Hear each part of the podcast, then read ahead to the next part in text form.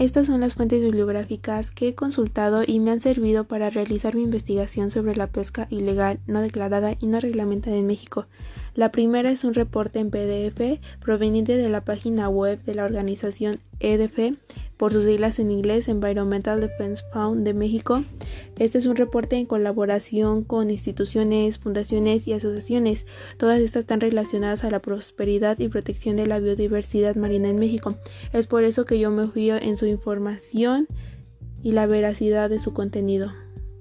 Además de que la información es sesionada por cantidades, gráficas y porcentajes de la pesca en México. El siguiente es un artículo periodístico realizado en 2020 por Oceana México, proveniente del portal de noticias web de Excelsior. Este se encuentra en la sección nacional. Y por esta razón escogí este artículo, ya que Oceana México es la mayor organización internacional dedicada exclusivamente a proteger los océanos del mundo, y en este caso de México.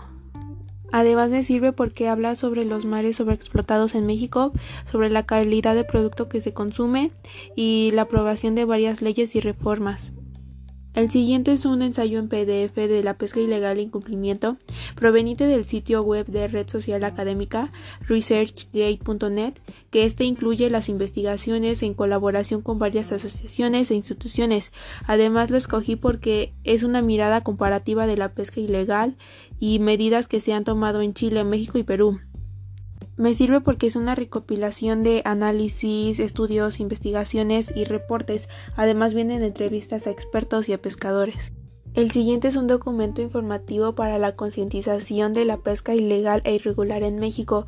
Fue realizado por la asociación EDF, por sus siglas en inglés Environmental Defense Fund de México. Igualmente este fue un proyecto en colaboración con varias asociaciones e instituciones.